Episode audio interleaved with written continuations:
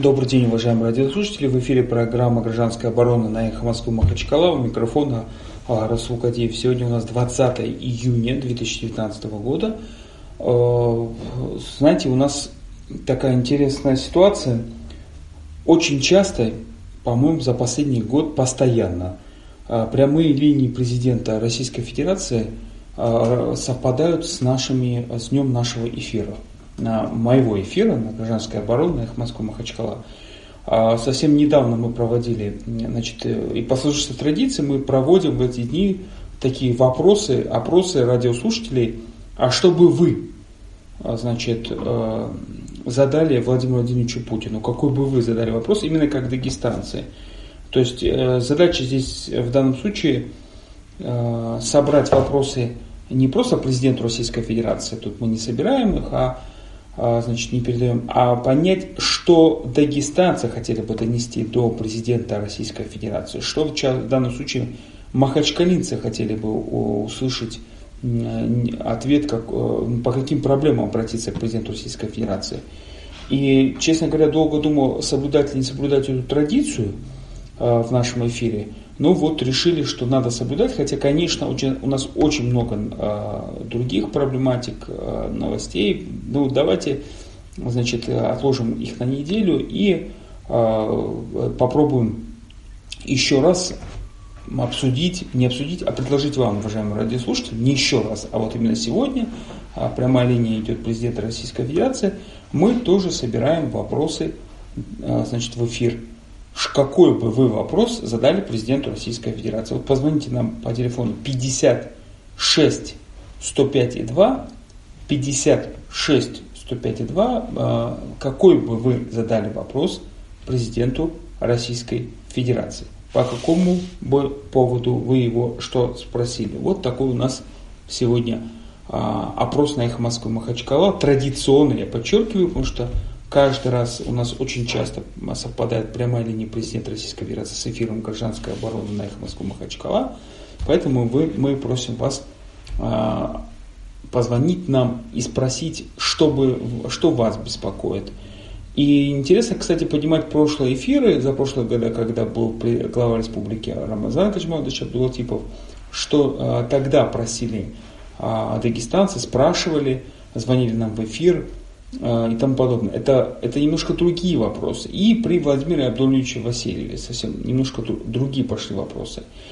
Но по, э, параллельно или параллельно, да, наверное, я все-таки попытаюсь вас развлечь какими-то комментариями э, текущих событий, которые касаются гражданского общества, и, на мой взгляд, какими-то важными вопросами, возможно, они поли, политизированы. Ну, мы все немножко политизированы, вот хоть я сегодня остался, я сегодня не смотрел прямую транс, э, линию с президентом Российской Федерации, чтобы не быть таким политизированным. А, значит, на свежую голову прийти к вам. Ну, честно признаюсь, что готовлю там анкет, опрос для дагестанских горожан. Мы ее, скорее всего, запустим. А, сейчас идет консультация с экспертами. Мы хотим все-таки узнать мнение населения, которое живет, половина населения республики живет в городах Республики Дагестан. И это очень интересное, э, интересно то, что практически мы ничего не знаем про их э, позицию, мнение о городе и тому подобное. У нас первый звонок. Алло. Алло. Добрый день. Добрый день.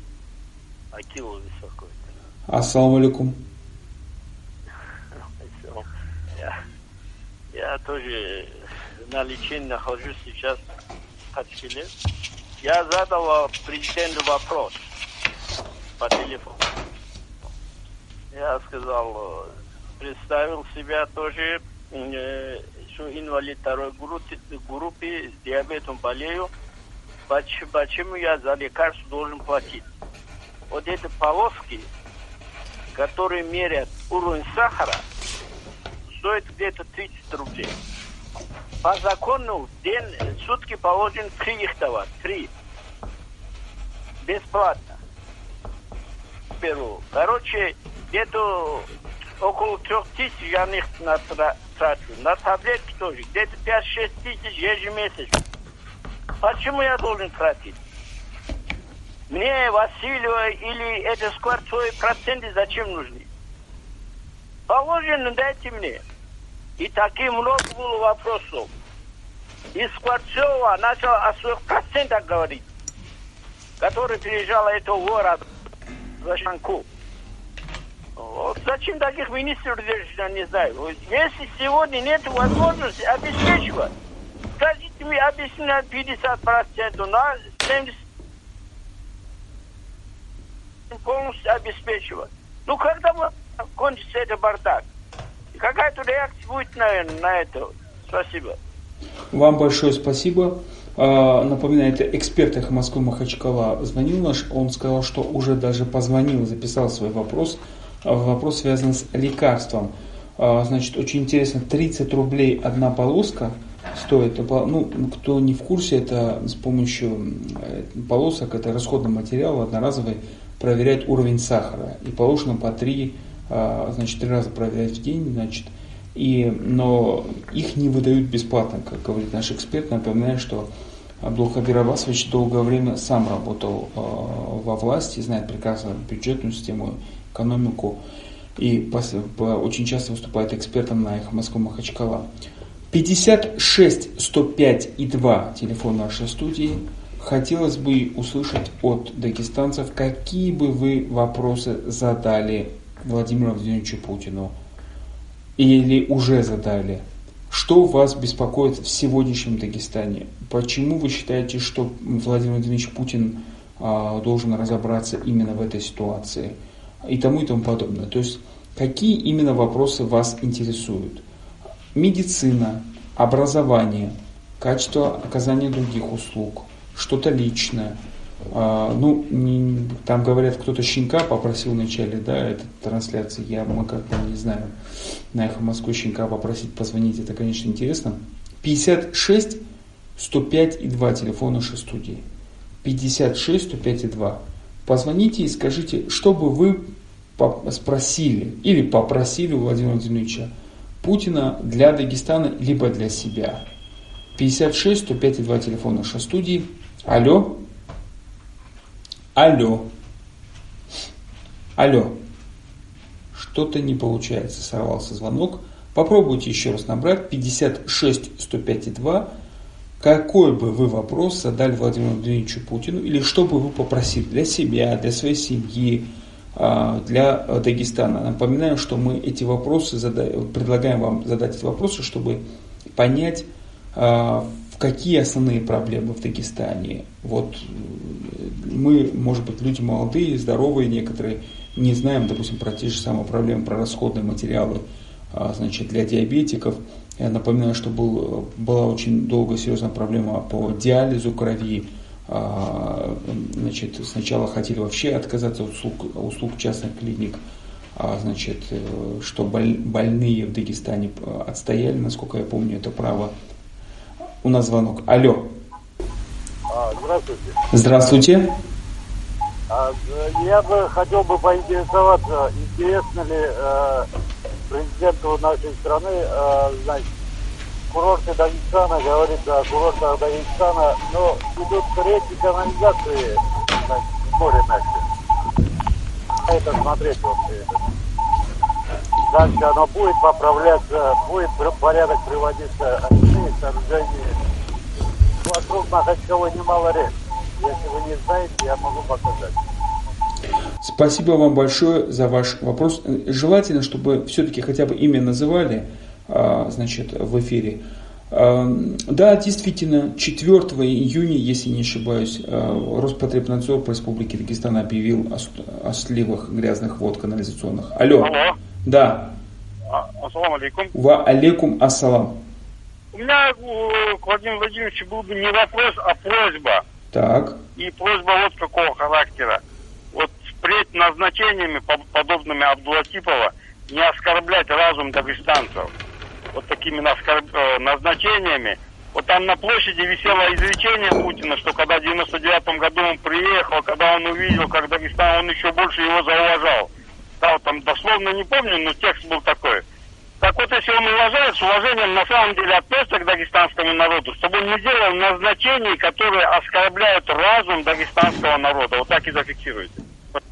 Спасибо вам большое. Просьба, значит, не делать назначения, которые оскорбляют разум дагестанского народа. Ну, очень, очень интересно. 56 105 и 2 телефон нашей студии. Какой бы вы вопрос задали Владимиру Антоновичу Путину или что бы вы попросили? Ну вот по поводу назначения, это, наверное, отголоски э, тех, э, значит, информация о том, что Владимир, Владимирович, э, Владимир Абдулевич попал в больницу, пошли разговоры о смене главы Республики Дагестан. Значит, 56 105 2 телефон нашей студии. Принимаем ваши звонки. Что бы вы попросили у Владимира Владимировича Путина для себя или для Дагестана, какой бы вы ему задали вопрос? Или уже задали ему какой вопрос? О чем этот вопрос? Что вас беспокоит в сегодняшнем Дагестане? 56 105 2. Пожалуйста, звоните. Uh, уже как минимум вот, вот эти два звонка, которые прошли, прошли, это уже как минимум ну, как бы вопрос под карандаш. Я не думаю, что если от Дагестана не пришло ни одного вопроса Владимиру Владимировичу Путину э, публично в эфире, это не значит, что те вопросы, которые не были озвучены, э, не, не будут взяты на контроль. Потому что все-таки есть понятие легитимность. Легитимность основывается на мнении. Э, жителей. И я думаю, в Кремле Э, следят внимательно за теми э, уровнем каких вопросов, э, что беспокоит горожан, жителей Дагестана. 56 105 2 телефон нашей студии. Пожалуйста, позвоните в эфир «Эхо Москвы Махачкала». Мы хотели бы узнать, какой бы вам хотелось бы задать вопрос главе нашей страны относительно Дагестана. А может не Дагестана, может всей страны. Что бы вы хотели узнать о Владимире Владимировиче Путина а, значит, а, или попросить, как я говорю. Напоминаю, что у нас а, очень, я бы сказал, бы, насыщенная последняя неделя после прежнего эфира. Тот эфир был посвящен у нас там ситуации, в том числе границы в Кизлярском районе. Напоминаю, что у нас прошла сессия Народного собрания. Кстати, вот буквально сейчас по лекарствам антимонопольный орган УФАС, ну не совсем по лекарствам, в своей инстаграм-странице пресс-служба разместила информацию о том, что было сделано предписание Министерству здравоохранения, то, что они в, объединили в один контракт строительство 15 ФАПов. Ну, это фельдшерско-акушинские пункты, там блочное строительство, там современное, э, что так делать нельзя. А, напоминаю, что, кстати, сейчас вышло интересно большое интервью руководителя антимонопольной службы Артемьева а, значит, почитать, очень интересно. Правда, там ни слова нет про бывшего руководителя дагестанского УФАС, но все равно очень интересно будет. Вот роль антимонопольной службы и с чем приходится им, а, значит, им а, иметь дело. Вот буквально сегодня, после вот этого интервью Артемьева, заглянул на сайт госзакупок и обнаружил очень интересную очень интересные такие э, контракты, которые как вот, администрация главы правительства Республики Дагестан – с декабря 2018 года активно покупает машины, автомобили такого премиум класса, ну там за миллион семьсот где-то. И около пяти или шести я сейчас могу собрать контрактов, а, заблокировано казначейством. Там пункт 9 статьи, э, пункт 4, какой, пункт 5 статьи 99 44 закона. Там такая, значит, а, заблокировано казначейством – Зачем столько машин администрации главы правительства, непонятно. Также э, на сайте вы можете найти госзакупок, а, значит, э, аренда автомобилей для депутатов Госдумы, контракт на 7 миллионов. А потом вы еще можете найти замечательный контракт значит, на, тоже в одни руки, на обеспечение санаторно-курортными путевками должностных лиц Республики Дагестан. Там где-то, по-моему, по техзаданию 28 гостиниц, в основном это э, район какой-то Кавминвод, но вот в основном все люксовые, двухместные люксовые номера, все практически там, цены, ого-го. Там на 6 миллионов, по-моему, там контракт, если не ошибаюсь, сейчас могу собрать. Э, ну, с приходом Владимира Абдулевича тема коррупции госконтрактов, к сожалению, не закрылась, так скажем. Э, буквально недавно просматривали вот тоже линию госконтрактов. Напоминаю, что на, сайте, э, что на сессии Народного собрания была прозвучена критика в адрес правительства Республики Дагестан о том, что они а, ну, как бы не, не очень-то торопятся с освоением федеральных денег в бюджетах, вот этих миллиардов, которые пришли, в том числе и по нацпроектам и тому подобное. Деньги есть, вроде говорят, а контракты не идут. И вот, например, там по контрактам должно быть строительство. И обратили внимание эксперты о том, что а, строительство проект, начинается с проектирования. На проектирование тоже надо объявлять соответствующие тендеры, конкурсы. Но конкурс это та штука, когда вы предлагаете и цену, и качество соотношение. Да? А вот есть такая штука, как аукцион. Кто меньше всего предложит, тот и победил. Ну, естественно, Владимир, Владимир Абдуалевич э, указание дал, чтобы цену не поднимали, и, ни, и первоначальная цена, она сама по себе очень низкая. И, получ, и выигрывают компании, которые еще ниже цены предложили. По аукцион в автоматическом режиме на проектирование. И у всех возникает вопрос, какого же качества будут наши детские сады и школы, если у них проектирование изначально там, ну как, не знаю, по какой-то, как будто оптом на склад пришли, выбеговые какие-то цены непонятные. Там потом. И будет ли оно вообще строительство? Потому что есть подозрение, что после такой, таких аукционов на проектирование а, никакого строительной экспертизы результаты не пройдут. А это значит, что в экономику Дагестана строителям не, не попадут миллиарды рублей. А, это, это существенное, я бы сказал бы, не получение финансов в нашу экономику. С учетом того, что сейчас активно обсуждают эксперты резкое падение, а, вот 15 тысяч предприятий, из них 5 тысяч а, сократили своих работников значит, а, на более 15%, а, резкое увеличение безработицы, вот отмечали вот даже эксперты в том Фейсбуке, размещены очень интересные доклады и анализ статистики. Невыполнение майских указов, ну, как-то странно вообще, что у нас в Дагестане, вроде у нас такие крутые топ-менеджеры, значит, что творится, не совсем понятно. 56 105 и 2 телефон нашей студии, программа «Гражданская оборона» на Эхо Москвы Махачкала, у микрофона Расул Кадиев. Мы вас просим, уважаемые радиослушатели, пожалуйста, позвоните нам и выскажите свое мнение, что бы вы спросили у Владимира Владимировича Путина, либо попросили у него для Дагестана. Какой для вас считается вопрос, проблема наиболее э, ценная? сейчас, на данный момент, в Махачкале, в Дагестане. 56 105 2. Ну вот продолжаем э, горячие темы. Наверное, самая основная горячая тема – это акция в поддержку журналиста Гаджимура, Гаджи, Абдумумина Гаджиева, а, а, журналист Черновика. Э, журналисты разных изданий освещают, в том числе и государственных, освещают это дело – были пикеты напротив советского суда, вот, на флешмобы. Завтра три газеты «Черновик», «Новое дело», «Республика» выходят с одинаковой страницей в поддержку Гаджиева Думумина. А, значит, э, дело под... Но не все понятно вообще, что с этим делом, честно говоря, вот для меня лично.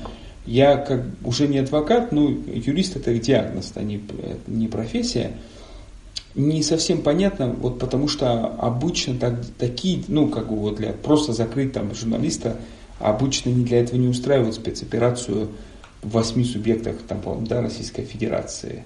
А, но прежде всего все равно человек для меня и по Конституции Российской Федерации, кто бы он ни был, он не виновен, пока это не установлено вступившим в законную силу приговором суда Российской Федерации. Во всяком случае, так написано в Конституции Российской Федерации. А, будем смотреть, как говорит главный редактор, будем наблюдать, так говорит Венедиктов, а, главный редактор «Эхо Москвы» в Москве. 56 105 и 2 телефон нашей студии, программа «Гражданская оборона» на Эхо Москвы Махачкала, микрофон Расул Кадиев. Ваши вопросы Владимиру Владимировичу Путину. Что вас беспокоит э, по Дагестану? Что бы вы мог, хотели бы задать? Э, возвращаясь еще к одной теме, может быть, сразу в первой половине, если время... А, есть у нас, да, реклама, еще время есть. Э, еще одну тему затронуть. Э, на сессии Народного собрания очень интересно был поднят вопрос. Э, поднят вопрос был, ну, я бы сказал, бы, поднят был депутатами, но ярче всего, наверное, выступил мэр Махачкалы э, Салман Дадаев, который стал, попросил депутатов не отменять норму закона Кодекса административной ответственности Республики Дагестан, норму А36 статьи где просто написано, что лицо может быть подвергнуто штрафу за нарушение правил благоустройства муниципалитета.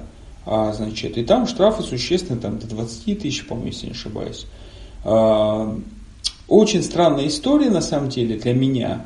Она с нескольких сторон. Но я до сих пор придерживаюсь юридической позиции, еще узнал подробнее о ситуации, а, значит, а, более подробно недавно вчера узнавал по, по эту ситуацию.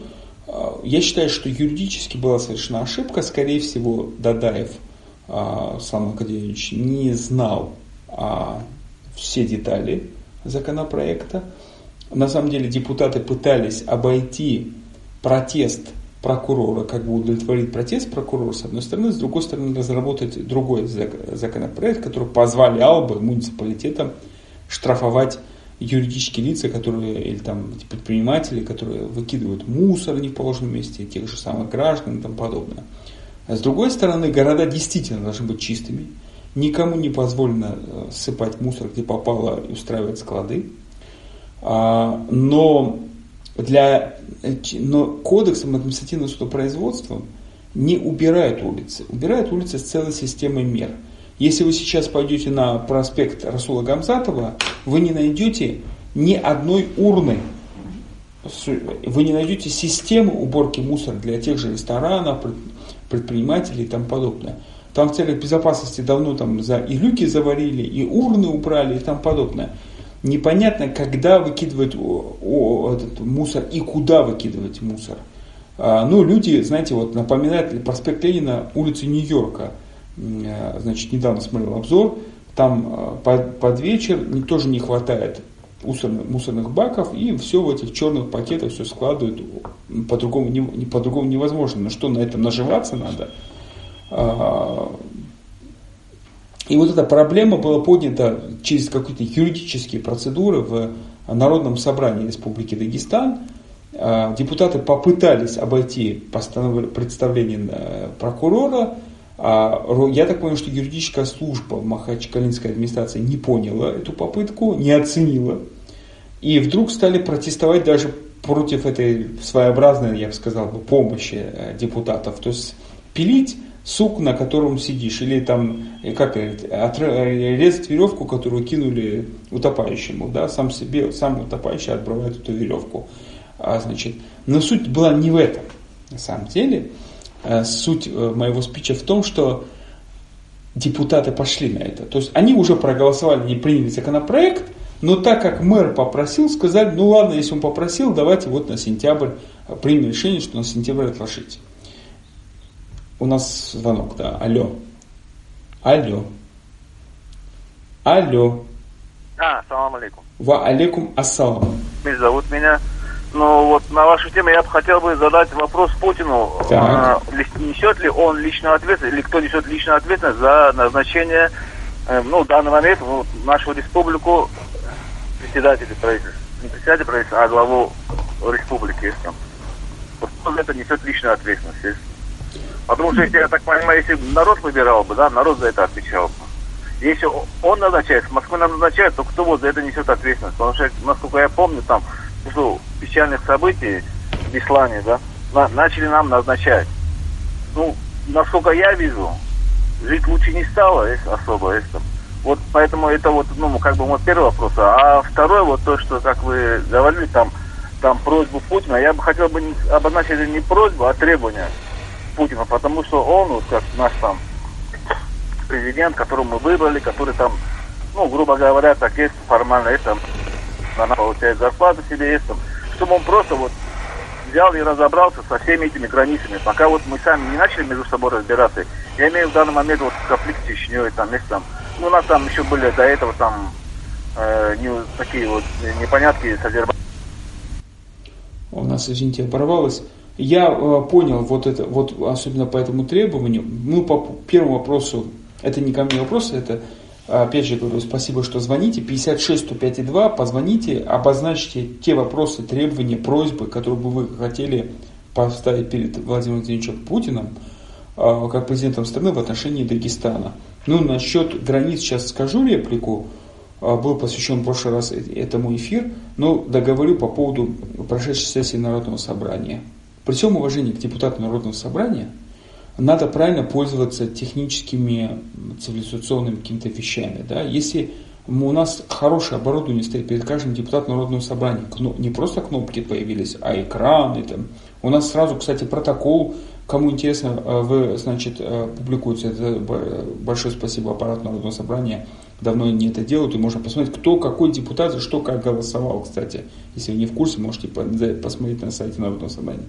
Но нельзя вот эти технические средства использовать против демократии, для которой были созданы эти технические средства. Демократия – это не когда вы приняли решение и сразу его, э, даже не отменяя, другое принимаете решение. Это другое. И, не, и тем более нельзя э, демонстрировать это в прямом эфире. Ну, нельзя, нельзя, нельзя тоже говорить, прикрывать информацию. Но для чего нужен парламент, который сам когда э, за пять минут принимает два разных решения по одному и тому же вопросу? А для развлечения вашего слуха э, параллельно буду комментировать, ожидая ваши звонки, параллельно комментировать некоторые события. До эфира на Москвы обсуждали э, суть инцидент, на самом деле, на, сайте, на сессии Народного собрания Республики Дагестан, когда депутаты по просьбе мэра вниз, э, приняли какое-то странное решение, в итоге в протоколе было написано о снятии со смотрения законопроекта а, значит, э, об изменении административной ответственности. Там была просто конкретизация административной ответственности, за что можно наказать за, э, за мусор, рассыпание мусора и тому и тому подобное. Не самый лучший законопроект, но как-то помогал городам, республике э, пресекать незаконную деятельность. В этом смысле правовое поле, на мой взгляд, грязной тряпкой не убирают. Вот так я бы сказал бы. А, и, конечно, стремление Салмана Кудеевича, я смотрел его там встречу с блогерами, в день блогера, стремление зарабатывать, как он говорит, это немножко другое. Богатый город и город, в котором есть порядок, это разные города, понимаете? Законы имеются в виду порядок, да? Я не думаю, что жители хотели бы жить в богатом городе э, при полном беспорядке и беззаконии. Трудно представить, что жители Махачкалы, Дагестана, бизнесмены были бы счастливы работать здесь, если бы прекрасно знали, что в других субъектах Российской Федерации на основании представлений прокурора, на основании уже решений Верховного суда России и тому подобное, а, давно уже наведен порядок и четко обозначено, когда, за что и кто имеет право штрафовать бизнесмена. У нас сложилась, а у нас сложилась практика, когда даже бизнесмен не знает, что в отношении протокол составлен. Ему не отправляют этот протокол. Вот буквально мартовское решение 2019 года по Ленинскому району поднял. В суде посмотрел практику судебную. Это не есть наведение порядка. И не бывает наведения порядка, когда люди приходят и говорят, по-братски мэр попросил остановить стройку на 10 дней.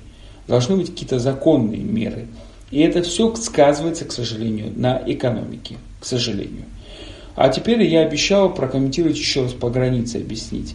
Э, я думаю, что очень интересно были выступления жителей Кизлярского района Кизляра, и вот сейчас радиослушатель один позвонил, где они ставят акцент – на уважение некой чести и достоинства дагестанцев.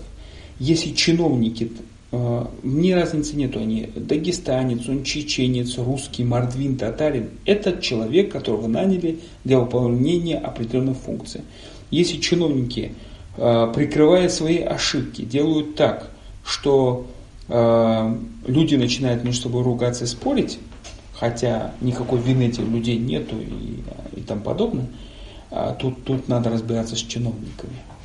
А, я бы сказал бы так, что я, прежде чем найти вот этих ребят, которые сломали этот знак, да, там, а, на этот а, информационный, там, и дважды, я бы все-таки определился с тем, что почему так получилось, что дагестанские чиновники ни разу не опубликовали ни одного вменяемого хоть как бы какого-то отчета о порядке вот этой вот формирования границ и тому подобное. Для меня это не за, не за граница, не граница с, определенным государством. Чеченские, э, чеченские жители, мы такие же жители Российской Федерации, э, для нас это не граница, не за граница, и правильно отметили и наши жители чеченские, что никто даже не замечал эту границу, из этого и спор был. Вот. Юридическую эту границу никто не, не, не замечал. Э, полностью согласен с радиослушателем, который говорит, наведите порядок Просто установите границу, чтобы больше этого спора не было.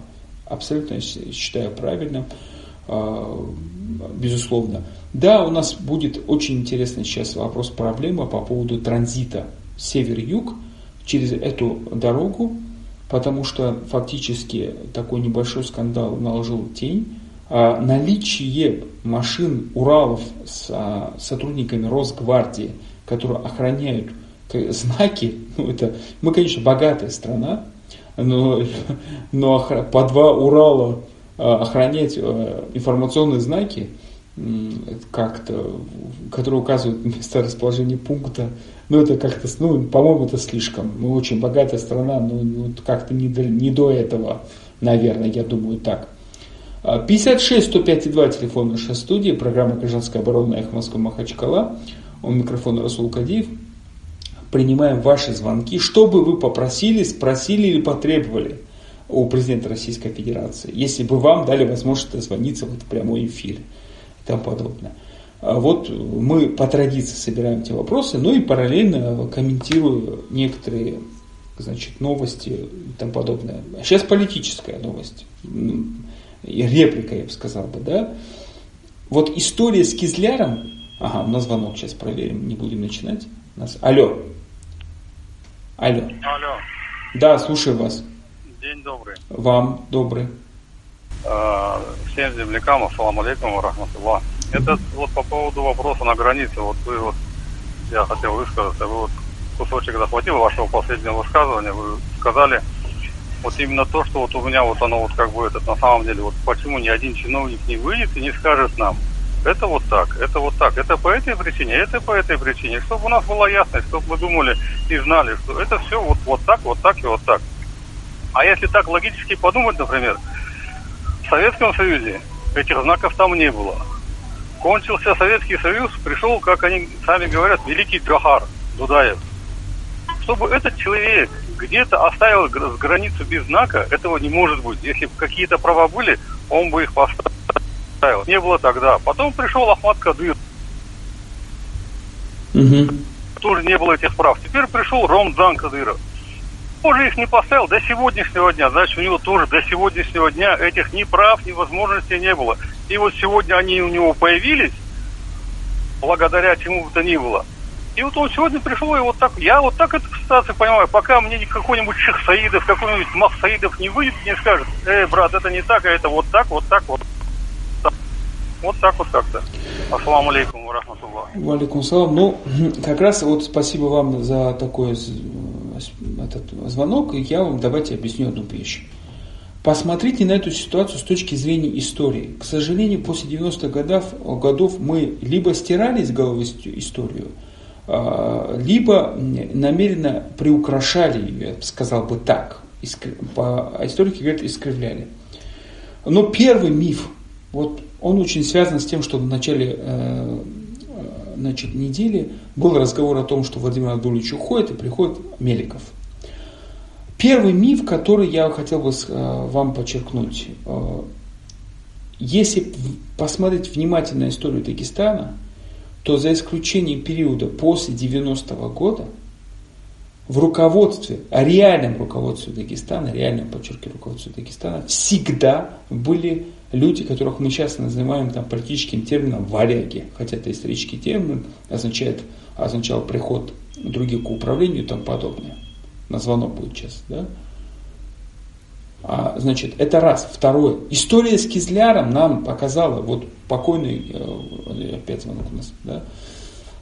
Значит, история с Кизляром показала, это э, покойный Карпов говорил, что Кизляр это история, э, которая отражает э, всю политику на Северном Кавказе, значит, с границами. Не, это для нас там 20-30 лет это срок. Для истории Дагестана это не срок. Я внимательно смотрел, как изменялась границы, история, она очень часто менялась, очень в короткое время. Кизляр появился в составе Дагестана только в 20-х годах.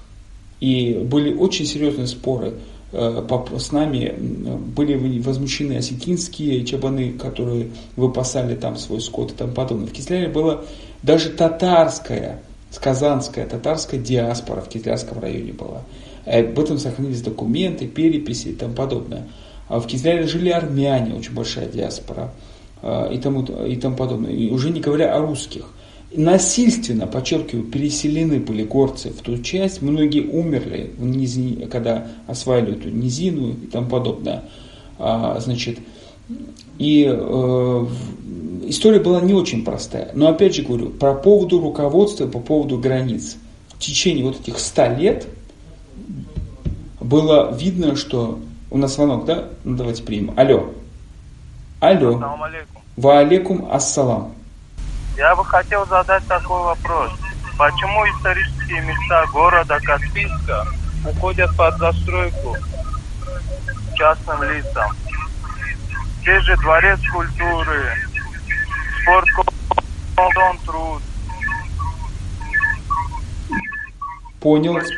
Спас, спасибо, это я понял этот вопрос именно. Вот видите, людей беспокоит с Каспийска, они такие вопросы ставят перед Э, президентом. Я думаю, если такой вопрос прозвучал бы в эфире, я думаю, что административная система сразу тут э, всех на ушах бы стояли, стали моментально разобраться. Напоминаю, что каспийчане сейчас пытаются хоть как-то поднять вопрос о восстановлении своего Каспийского стадиона «Труд». А напоминаю, что Каспийск, хоть и был закрытый город, первое название был «Двигатель строй». По картам, если старым посмотрите, там есть это название, еще сохранилось в старых картах. И а, в советские времена это был очень такой состоятельный город, который был центром культуры. А, там были теннисные корты и а, спортивные. А, ну, там олимпийский чемпион по вольной борьбе, борьбе был. Значит, известно сохранилась видеохроника. Посмотрите, в Инстаграме сейчас ведут очень много аккаунтов, показывают старую хронику Каспийска. И, в принципе, вот моя тоже позиция, что Каспийск должен стать некой столицей культурной столицей, агломерацией вот этой Махачкалинской и, там, и тому подобное. Но опять же, возвращаясь, вот история, а, значит, почему я говорю? Потому что я слышал, что депутаты на представлении прокурора Республики Дагестан Ежова задавали вопрос, а что местных кадров нету. Уважаемые депутаты Народного собрания, ну, я понимаю, что вы проголосовали в итоге за, это понятно, но до этого был очень интересный диспут с прокуратурой.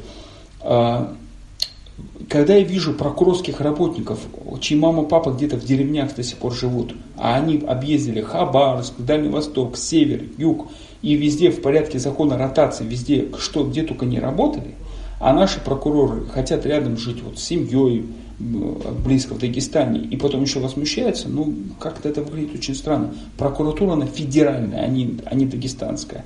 И опять же, руководство Дагестана, еще раз говорю, так же, как и других областей и частей СССР, СФСР и до РСФСР и Российской империи, было чаще всего реальное руководство в руках централизованной власти. Это такая история. Понимаете, мы в такой стране живем.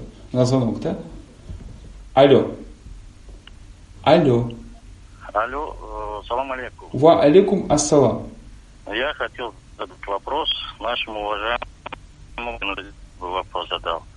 Ну, по поводу, хотя предпринимателей, там был изначально другой вопрос, но все равно, какой бы я вопрос задал? Пусть оставят нас в покое предприниматели, которые хотя бы как-то в нашем Дагестане выживают уже.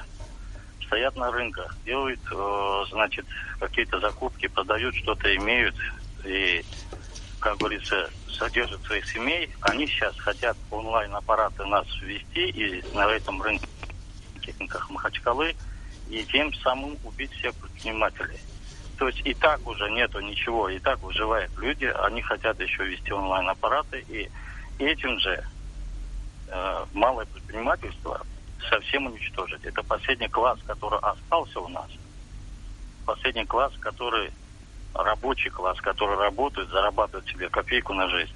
И пусть нас оставят, как говорится, в покое. Пусть не трогают, пусть не надо нам помогать, а пусть не трогают и оставят в покое. Вот какой бы я вопрос задал Путину. Что он будет делать дальше?